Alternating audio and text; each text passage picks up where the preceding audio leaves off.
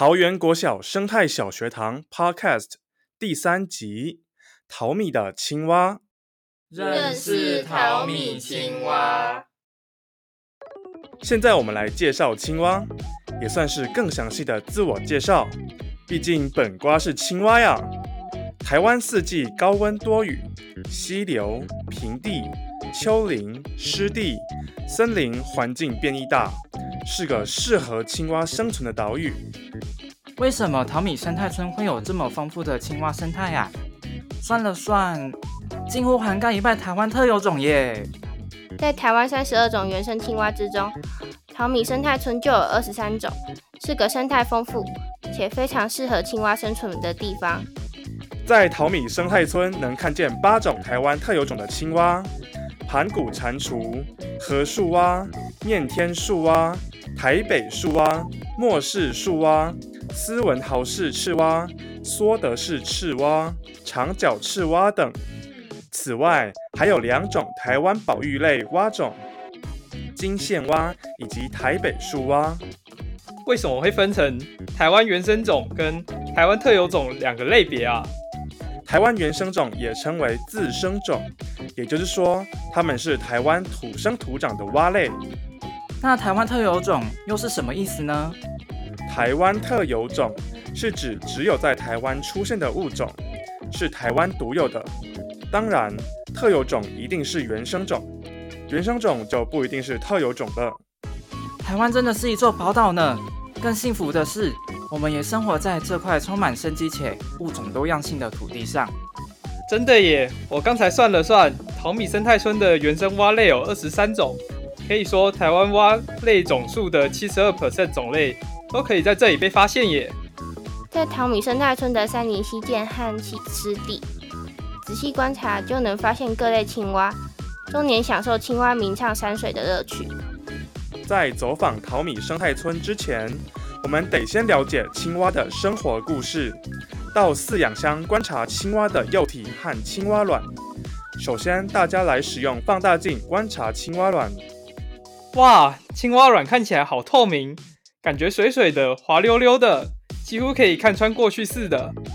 不对啊，我这边看到的是泡沫形态的青蛙卵，哎，没有你说的透明颗粒啊。诶。好奇怪，我看到的是粒粒分明的颗粒状，跟你们看到的也都不一样。你们都没看错哦，青蛙卵会因为青蛙的种类、青蛙的生活环境不同而有所差异。小光看到的是面天树蛙的卵，卵呈现一粒粒分明，看起来像打的粉圆。小蓝看到的是末世树蛙的卵，卵块是泡沫型的。罗伦观察到的是河树蛙的卵，河树蛙会将卵产在石头下，因此卵粒会具有粘性。除了这些差异性，青蛙卵有什么特点啊？卵粒外面包有一层透明胶质膜，遇水膨大，可以好好的保护卵粒。从卵变成蝌蚪需要多久的时间呢？卵发育成蝌蚪所需的时间依种类以及温度而异。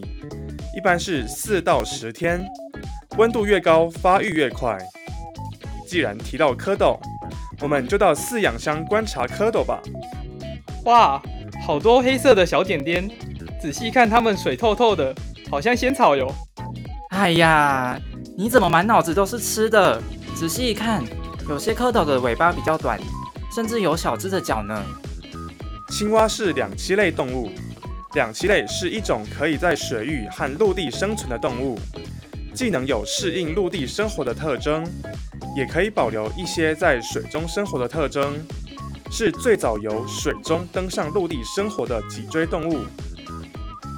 青蛙所属的变态发育，是指幼体与成体差异很大，并且改变生活环境。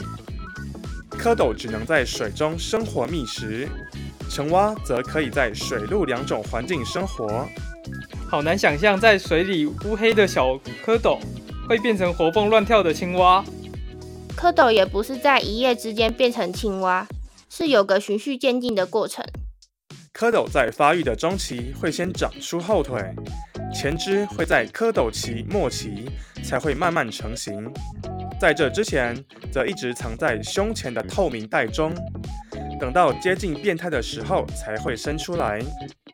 我记得青蛙是水陆两栖生物，在陆地上用肺呼吸，这就奇怪了。对耶，蝌蚪在水中不可能用肺呼吸啊。嗯，会不会是跟鱼一样用鳃呼吸？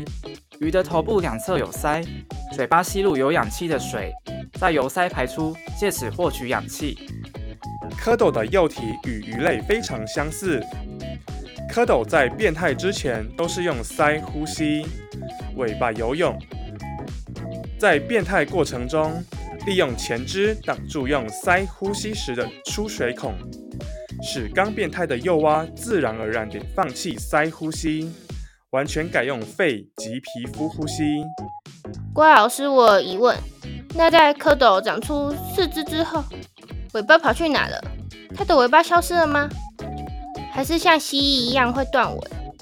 蝌蚪在进行上面提到的变化时是无法进食的，因为骨骼系统及消化系统会有很大的转变，以适应未来完全不同的陆地生活。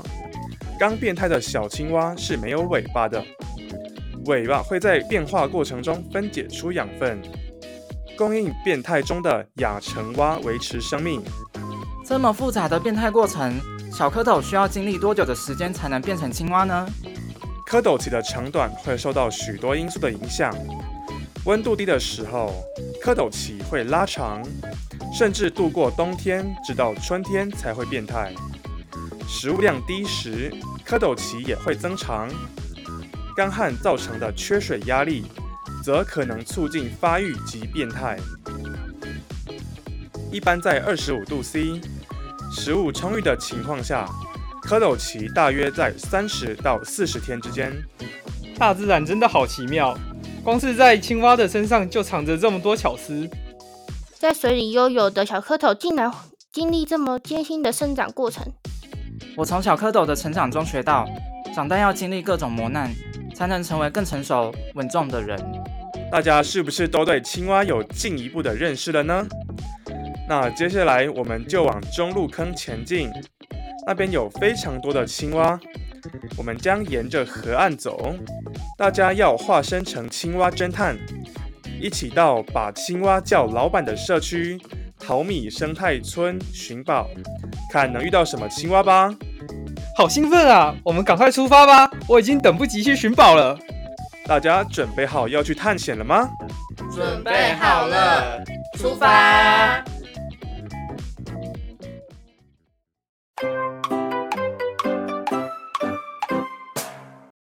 动动脑。第一题：淘米生态村总共有几种原生蛙类？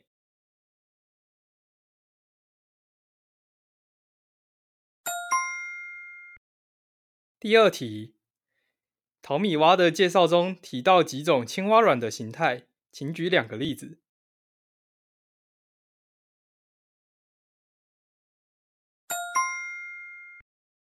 第三题。青蛙的幼体蝌蚪使用哪个器官呼吸呢？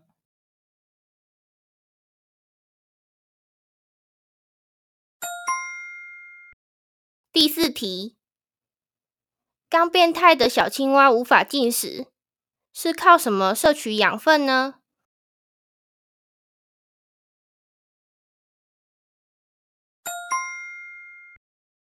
第五题。